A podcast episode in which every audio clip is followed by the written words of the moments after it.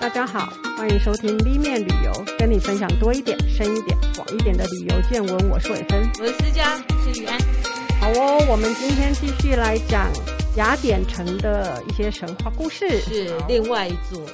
嗯，上一集我们讲到说，卫城上有两座神庙嘛。嗯，那我们讲了帕德嫩神庙的三角梅和柱间壁的故事。那这个故事的主题就是在赞颂雅典人的文明战胜野蛮这个主题。是的，好，那接下来我们来讲卫城上的另外一座神庙，大家也比较不熟悉的。那事实上，它的故事可能也跟我们呃刚刚讲的这种理性的这件事情比较不一样啊。哦、嗯，好，那这个神庙叫做厄瑞克透斯神庙。这名光名字就很难念，对，那他是谁？这哎，那请问帕德嫩代表的是一个人吗？哎，好问题，等一下我们就会讲为什么是这两个名字哦。我还以为这个是一个地点嘞。哦、oh,，no no no no no no，哦，原来是一个人名哦。厄瑞克透斯是一个人，嗯，那为什么为什么这个人可以和伟大的雅典娜女神并列？他太太啊，不是他先生。不是不是，他是人吗？他是个人，而且他是算是、哦、也算是雅典呃这个地区开国最早最早的。刚刚有讲到特修斯算是他的子孙，哦、对对对。好，可是他是国父，就是嗯族父，好不好？族父 这一整族的，因为以前可能还没有什么所谓国家，国家最早的时候，对。好，那。他的身世其实是来自我们前面有讲到的火神，嗯，赫菲斯托斯。听说他很丑，对，他很丑。你说火神很丑还是火神？火神很丑，因为我记得，哎，好像也是看那个波西杰克森里面就在讲，因为他很丑，这样。他又丑，然后他还是个跛脚。哦，对对对，嗯，为什么呢？因为他是呃希拉和宙斯生的。可是就不知道为什么长得不好看嘛？那希拉就也是诅咒吧？希拉也不喜欢他，所以就把他就把他从那个奥林帕斯山丢下去，真的很过分哎、欸！所以他的脚就跛了。嗯，知道为什么心理智商都会拿这些故事来做对应？对，对，因为真的太过分，这也太小孩丑就把他丢到人性的东西，对，就是会发生。对对，好，那。呃，赫菲斯托斯他其实算是主掌工匠的，他的手艺非常的好。嗯嗯嗯，那他又他居然还能长大，不容易。就因为因为是工匠，又会用到火，是，所以他又是火山之神。嗯嗯嗯。好，那这么丑的神呢？可是其实他他跟谁结婚？你知道？就是跟那个爱神，对，对他跟维纳斯阿弗洛，这件事我也觉得很奇怪。为什么？阿弗洛代蒂就 Aphrodite，他的他的伴侣是这一个。好，他是另外一个故事，我们今天就先。我还想说，他可能觉得你太丑，我嫁给你比较安全之类的，请勿自行揣测。因为就是他们两个人，你知道。不是那么登对嘛，所以所以 Aphrodite 他的情夫就是我们有讲到叫做 Ares，就是战神，也就是罗马人叫他 Mars 啦。结果你知道这个就是赫菲斯托斯呢，也曾经就是做了一个非常精致的机关，嗯，然后还有就用一个网子，嗯，然后捕获了他们偷情的两个人。他怎么无聊啊？他想要羞辱他们，就把他。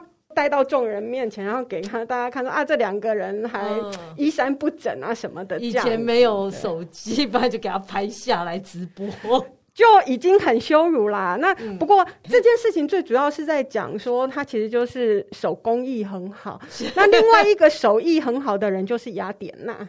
嗯，雅典娜她又称被称为编织编织之神，她其实是很会。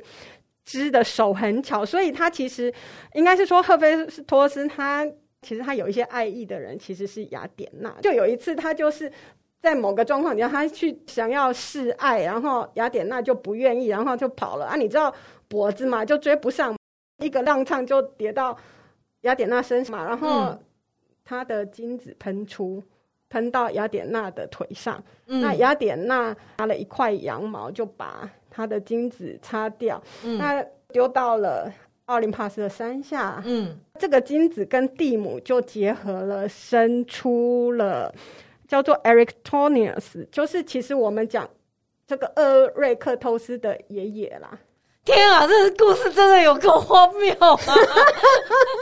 神话故事，神话神故事，话是，好，我讲这个故事最主要是要带出特菲斯托斯生出了厄瑞克托斯的爷爷嘛，对不对？哦，对，因为是他的精子，但是跟蒂姆和 盖亚合作的。对对对，那大家都知道说雅典娜是雅典，可以算是他们的妈妈，是对不对？那赫菲斯托斯在某个程度上面算是雅典人的爸爸。所以其实呢，你有去过雅典，我不知道你有没有印象，嗯、在呃雅典城里面有一个呃，就是叫做 Ancient Agora 的的一个考古地点，就是古雅典的可能他们的市集的地点。嗯，那现在那边算是一个考古保护区，里面有一个很大很漂亮的神庙，可以跟帕德嫩比拟的。就是赫菲斯托斯的神庙，哦，我没有去那边哎，嗯，嗯，他就是赫菲斯托斯，嗯，所以就是给大家有一个概念，说为什么会是赫菲斯托斯？好，嗯，对，那是蛮有趣跟匪夷所思的故事。我就说这边从今天的故事，应该是你们就都比较没有听过的，对，嗯，好。这个神庙呢，我们讲说是厄瑞克托斯，嗯、那他这个本人的故事，我们等一下再讲哦。不过我先讲一下说，这个神庙，嗯，因为它其实被破坏的比较严重，东西不是很多。可是有一个比较重要的东西是，呃，神庙旁边有一棵橄榄树，就是传说中雅典娜亲手，就是那。变出来的，然后他亲手种下来的那一棵橄榄树。哦，OK，对。然后他跟人在竞争的时候，他跟那个波塞顿在竞争，就是保护神的时候，他就是插在地上，然后出现了第一株橄榄树。那那个橄榄树就一直呢，它都繁茂兴盛，许多敌人到了这里都想要破坏它，可是它就是没有办法如愿，它一直有新芽跑出来。它是一棵很。我记得它很大，很大，很大，很茂盛。对对对。那这一棵树，它吐的新芽呢，也被带到了柏拉图学院里面种植。所以柏拉图学院里面有一大片的橄榄树。那那一些橄榄树呢，还被拿来就是榨油嘛。嗯、那那些橄榄油就是雅典有一个叫做泛雅典嗯纪念会，就是他们是在祭拜雅典娜的这个。这个这个我们等一下会一会一直讲到的，OK。的这个祭典呢，OK。里面比赛得到的奖品就是就是这个橄榄油啦，OK 对，嗯。嗯，好，那刚刚讲的波塞顿的三叉戟呢，嗯。嗯，它据说就是厄瑞克托斯神庙里面。就也有一个三叉戟的哦，就是所以，所以它就在附近，一个插来这，就一个插那边，一个插这边。对对对对，所以就是这就是一个神话产生的地点。好，那因为它神庙本身留存的东西不多，那我们要讲的这个故事，现在又回到帕德嫩。嗯，那帕德嫩，我们上一次有讲到三角梅，是有讲到柱间壁。嗯，那我们这次要讲的是横世带。哦，横式带是什么呢？横式带是指刚刚讲的柱间壁，它是外圈的柱子中每一根柱子中间的那一块，嗯，叫做柱间壁。嗯嗯嗯、那其实他们柱子有内外两圈，嗯，现在讲的这个横式带是在内圈的柱子的上面。嗯嗯、OK，对，那一就有一整圈的横式带。是，那其实这个横式带全长有一百六十二公尺哦，一百一十五块浮雕。嗯、哦，它就是沿着那个神殿里面这样绕一圈。对，然后你.你也可以想象，其实因为它是内层的柱子，其实它就不是这么明显。对，它是给谁看的？去拜拜的人看，他是给神明看哦，是是。其实其实你要进去拜拜的人，其实因为他在阴暗，他在夹在里面，哦，其实也看不清楚。其实不是这么清楚。就是他其实基本上是给神明看的，可是他还是雕刻的非常精致，因为你不能骗神，对啊，对要更精致，要更精致，对对。那里面呢，其实包括了三百七十八个人物哦，和两百多只动物。嗯嗯，它的主题呢，大家一直呃后到了最近以来就一有共识说，它的主题就是在讲呃泛雅典节。嗯嗯哼，那。泛雅典节，我们我们先看一下好了，就是呃，就有一大堆的青年男女啊，他们会呃抬着水坛啊，有祭还有祭品啊，哦、呃，就就是他们描述的这个祭典嘛，嗯，嗯，呃，就是准备给雅典娜女神的这些贡品。嗯、那还有人吹奏乐器呀、啊，是，也有骑马的人呐、啊，嗯、男女老少都在这里。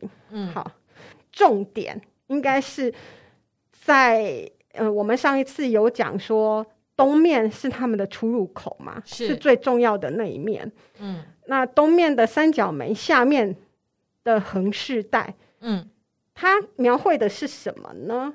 它描绘的是五个人，它正中央的位置有五个人。嗯，呃，最中央是有一个男的，跟一个性别不是那么明显的，可能就是青少年。嗯嗯。然后他的旁边还有一个成年的女的和两个小女孩这样子。嗯，那他们有人捧着一块布料。嗯、一开始的时候，就很多人在想说，这应该就是一个要进献布料给雅典娜的一个场面。嗯，因为在泛雅典节里面，就是会有进献布料。嗯，那为什么要进献布料？大家就众说纷纭了。嗯、哼因为嗯，在雅典人的想法里面。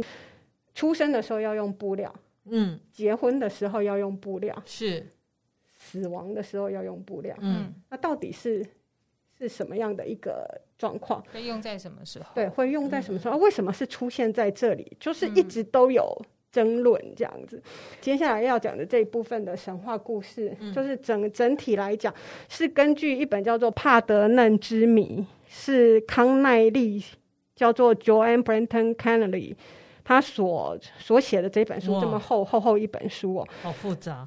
那对他就是去论证说为什么是推论？对对对对对，因为因为这件事情太迷失太久，然后这一个作者他是算是很有系统的去推论为什么他认为这一个雕像的意义是这个，因为太过不可思议，和大家所想象的理性的呃雅典人是不一样的。他描写的是一个城邦国王将女儿献祭的故故事。嗯嗯嗯嗯，好，那故事是这样子的哈，就是说，在雅典附近有一个王国叫做厄流西斯。嗯嗯，它大概就是位在雅典现在西北方啊。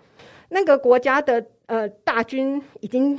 进逼到雅典城了，是那厄瑞克托斯就去请教神谕，神谕说：“你必须牺牲女儿，才能挽救城邦。”厄瑞克托斯就是刚刚那个神庙的、嗯、那个国王嘛？哦，对，我们刚刚就为什么我刚刚先讲厄瑞克托斯神庙才回来讲？名字啊，对，就是因为厄瑞克托斯就是那个时候的国王，是是，对，然后他得到了这个神谕，他。他有三个女儿，嗯，那他要牺牲谁？嗯，哦，OK，然后哦，好悲剧哦，对，要牺牲吗？嗯、对，啊，对啊，而且有用吗？而且事事实上，雅典一直呈现的是理性的这个理性民主的这个思维，是为什么会去牺牲？对，所以这是为什么？其实他的这个解释有一点点。有争议吧？对，就很多人不愿意这样相信。嗯、那我们就把故事讲完好了。嗯、那最小的这个女儿呢，就自愿牺牲。可是呢，她三个女儿曾经有过同生共死的誓言哦，所以在图上面就是她爸爸，就是那个男的前面有一个少年、少年或少女嘛。嗯，嗯，那他爸爸穿的其实就是祭，有点像祭司的那个，因为他要。他要将女儿献祭这样子的一个景象。那可是另外那两个女的呢？就刚刚讲，她们有同生共死的誓言，所以她没有被献上祭坛。可是那两个女的呢，其实是跳崖跳崖自杀。哦，就她的姐妹，就她的姐妹其实是跳崖自杀的。那故事还没结束哦。嗯、那时候领军的厄流西斯国王呢，算是波塞顿的儿子，哦、叫幽摩普斯。那。嗯刚刚那个献祭完了以后呢，雅典城就得胜了。嗯，可是那二流西斯就战败，而且幽摩普斯死了。嗯，波塞顿就很生气呀，是你把我儿子弄死弄死了。嗯，所以他就将大地裂开，因为他一是神，然后。厄瑞克透斯就被吞没大地里面，所以厄瑞克透斯也等于被献祭了。嗯嗯嗯，他他的三个女儿加他加他，通通都被献祭了。嗯、对，这是一个多么悲伤的故事啊！这是一个多么小愚蠢的故事啊！这不是愚蠢，我觉得我们要把它放到一个那个时代去看啦，嗯、就是说。国王献祭女儿，目的是什么？他是为了求取城邦的和平啊！嗯，他求取胜利。他不管怎么样，他是为了求取城邦的最大利益。嗯，对，所以他凝聚的没有想到要把儿女儿嫁给对方啊！人家都已经到城下了，这个时候才是要做这件事啊！那对方不会，就是已经都到城下了，和谈和谈，试着和谈。所以他其实就是讲说。民主不是我们现代人所理解的哦，就是只有理性跟平等，嗯、其实是有更多，里面有更多的自我奉献的这件事情。天啊，即便是呃雅典国王啊，你都不能把自我私利放在共同福祉之上。对，对，它就算是一种极端的平等主义啦。嗯，我觉得这也是为什么雅典的这个城邦。很特别的一个原因，嗯、其实雅典一直是被奉为民主的典范。嗯，可是我们大家在想说，其实民主到最后，其实它有一个很大的缺点，就是说大家都可以争取自己的利益，所以它很没效率。嗯，那表面上看起来是这样。对，然后它其实，在某种状况底下，你其实。个人的利益会被放在国家利益之上，就是雅典民主作为后世呃传颂的原因，除了我们自己理解的原因以外，其实它有一些是他们自己的神话跟背景在当时，然后我们在诠释的时候，可能就是。没有去思考的这个部分，嗯、他嗯，他所提出来的面向是这样。他为什么会选这个故事放在？就是因为你刚刚说这个是献给神看的嘛？对。他为什么会选这个故事刻在上面？觉得好像洗脸，对不对？嗯，也不是，就是因为他其实在讲人的事情，嗯、可是他却拿了这个蛮悲伤的事情放在。献给神的地方，对，就因为这一件事情，所以才就因为人民感念这个国王，才开始了泛雅典节这个哦，是因为他做了这件事，对，所以泛雅典节是因为他，对，主要是就是在就是这件事嘛，因为这个、哦、这个横世代，它是一个就是在描述泛雅典节的一个横世代，大家原本就是想说，它就是很简单的，就是讲这个节，只是为什么前面。是描述这件事情，所以这是那就是他的的起源哦，就是因为他献祭他的女儿，对，OK，对，然后大家就感念他这种就无私的精神，所以就开始了泛雅典节，OK 的这个那泛雅典节其实就所以这个缘起是大家都知道的。其实康奈利在里面讲说，为什么其实我们也很少看到有这种记载。那这个故事被传讲的也不多。OK，有一个原因也是因为大家都认为太理所当然，大家都知道这个故事。嗯，因为他们城邦里面的人就是对这个故事耳熟能详了，就不会去一再的重复这件事情。嗯、然后大家就讲到泛雅典节这件事情。嗯呃，其实大家讲到他，就想到这个故事，嗯，所以不会再特地的去把它给另外讲。对，讲到泛雅典节，其实就是为了为了纪念这个故事。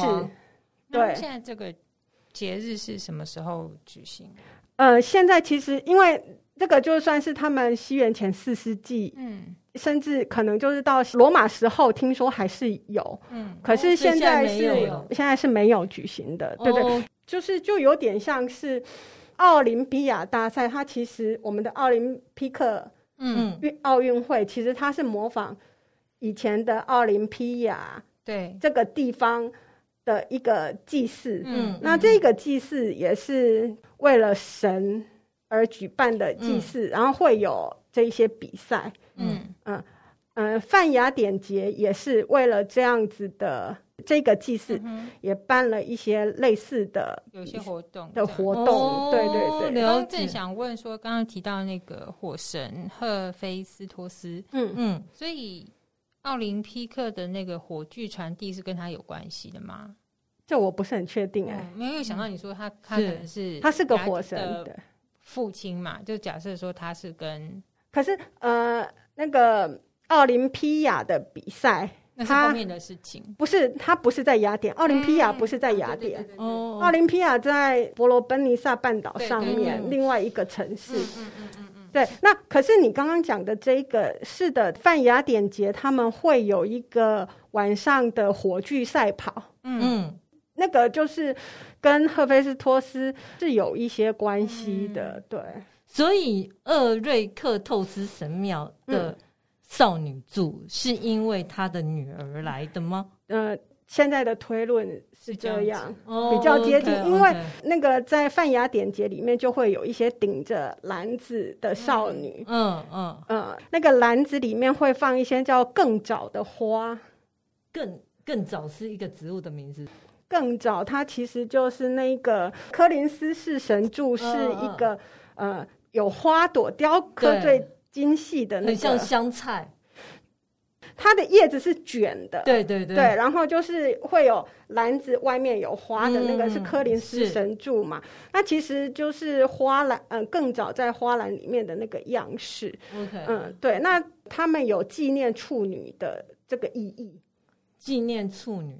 对，那个更早怎么写啊？草字头下面一个梁，没有一点哦。嗯，然后早是草字头，在一个着急的着。哦，OK，对，你说纪念处女的意思是？好，那这就处女是谁呢？嗯，就是我们讲的那三个女哦，女儿就那个少女。好，好。那这个也是我们，你刚刚问说帕德嫩神庙的名字是为什么叫帕德嫩呢？嗯嗯，为什么不是叫雅典娜？其实事实上，嗯呃，厄瑞克透斯神庙的前身叫做雅典娜神庙。哦哦哦，对哦哦。但是我到后面这边来讲，就是说，其实我们会知道，呃，就是帕德嫩跟这跟厄瑞克透斯，其实这两个名字都各有来源。帕德嫩，帕德嫩其实就是处女的意思嘛。哦，你说在希腊文里面，帕德嫩是处女的意思，它就是处女的意思。嗯，那很多人把它解释成说，呃，雅典娜就是处女之神。雅典娜没有生小孩吗？雅典娜没有生小孩。哦，对。嗯、可是事实上，即便她是处女之神，呃，在那个康奈利的说法里面，就是说，事实上没有人用她的别称来作为。作为神庙的名字，在在雅典的这个领域里面是没有，嗯，是没有这个案例的，嗯，通常就是用神的名字作为神庙的名称，是，对，是，所以他说为什么叫帕德嫩也很奇怪，嗯，那其实他的论证里面就包括了这一块，说，呃，其实就是被献祭的这三个处女，哦，然后他们其实是被。被埋在这个神庙底下的，它里面跳崖的吗？啊，跳崖不能捡起来嘛？要。我以为就 就随水流走了，可是崖下面不一定有水，不一定是水啊。可能因为我看八点档看太多，因为跳崖就会流到东南亚去，然后变成富商回来。所以康奈利的意思就是说，呃，帕德嫩的名字。是这样子来的，嗯、我们会看到那个处女的神柱，也是因为这样子。Okay 那厄瑞克透斯神庙的名称，就是因为这个国王而来。那他最后也被，那最后不是被大地吞下去？对，大地吞下去，嗯、所以才是变成了就是呃，就是厄瑞克透斯神庙。嗯啊，所以这个神庙是他盖的吗？也不是的，纪念他，就是为了，嗯、就是刚刚讲的伯里克利那个时候，西元前四世纪的时候盖的。嗯嗯嗯、对，可是他他的年代其实更早，对不对？我说他献祭处女这个年非常非常，对，嗯、应该是他们那时候所传讲的，就是一个他们传说，他们的传说故事。Okay, 对，好了解。然后一个可能也是他们当时。都会每年最盛大的泛雅典节的起源，okay, 这样子。嗯嗯嗯嗯。好，那讲完了这两个位在卫城上面的神庙之后，那我们知道，其实现在真正在上面的那些雕刻品，很多其实都是复制的。嗯哼嗯嗯，我们真正呃。这个作品就是在大英博物馆，大英博物馆里面，对，嗯，就是那个，所以我们可以看到，我我我只有看到一些，对，真的像废墟，就残破的柱子啊，嗯嗯，可是那些就是没有雕饰的了。那些都是原件，对，那些是原件，对对对。那有有雕有雕饰的，就很多就是在送哦，是被拿走哦，被拿到。在一八零一年的时候，英国驻君士坦丁堡的大使叫埃尔金，是埃尔金，他就是拆下大部分状况良还比较好的这些浮雕，就送回英国。哦，OK。所以现在都存在大英博物馆。那现在就是说，我也只能说在那边看，不用被太阳晒。也不用爬上去，对对，爬上去有够累。有一个新卫城博物馆，我是还蛮推荐大家去看一下。嗯、就是说，所以你说新卫城博物馆里面有复制品，对复制品，哦、对，然后它就是把四面的这些浮雕通通都展示。那 Okay 更有意思的就是说，它的那个设计就是呃一个完全透明的玻璃，然后所以它是自然采光，让你看到的呃感觉。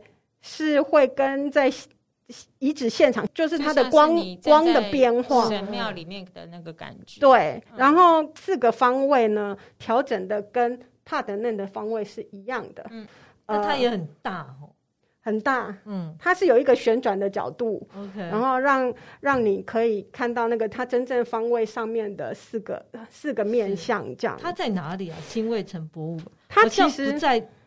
卫城上面，它不在卫城上面，它在下面有一个叫做呃戴奥尼索斯呃的那个剧场，OK，哦。的对面，对，就没有去那个地方了。对，那那个博物馆里面，我觉得它的整个的设计，就我刚刚讲，它除了调整那个方位，让它方呃太阳的方向是一致的，然后它其实浮在那个地基上面，是因为它的下面地下也是一个考古场域。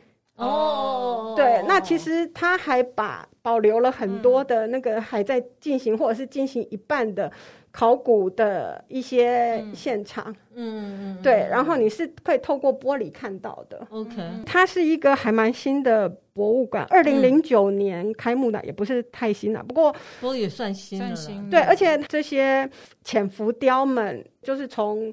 呃，大英博物馆复制过来的，嗯、还蛮完整的。嗯哼，对，就是包括他们自己的，然后还有大英博物馆的这样子。其实感觉蛮耗心力去做这个，因为它大家可以用 VR 把它解决掉。对，就还没有 VR。最近他们有蛮大动作，在要求单博物馆能够归还。OK，对。呃，一直就是还没有完成。嗯嗯，对，这些浅浮雕呢，其实我自己的看法啦，它其实蛮像我们台湾的宫庙里面 有些浮雕，会有一些浮浮雕与故事。你怎么看他们这边的浮雕，跟你在吴哥看到的那种意义上，应该是很不一样吧？我我觉得完全不，因为吴哥那个有一些，他也是在针对他们的国王，在宣宣讲他们的战绩嘛。嗯。吴哥的东西比较像是，他是献给神的，他的东西是主要全部是给神看的。虽然他是要显示他的战绩，或者是这个国王的，对，他即便是要宣讲这些东西，是要跟形式上做很好。我觉得形式上不太一样啦，像浅浮雕的样式也差很多。嗯，然后他们刻的位置其实可能高低其实都有一些。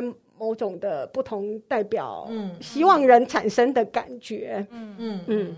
那在雅典的神庙，我觉得他们都刻在外重要的啦，就比较重要，都是刻在外围，你就是会看到的位置。嗯，就是要刻给人看，就是要刻给人看，有一种就是凝聚共识的那种感觉。哦，大内宣，他就是一直提醒着人民嘛。嗯、那你看波塞顿跟雅典，其实他们是不断的有，他们是动态的。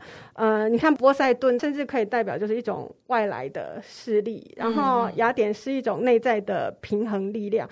可是他们这两个的的争执是。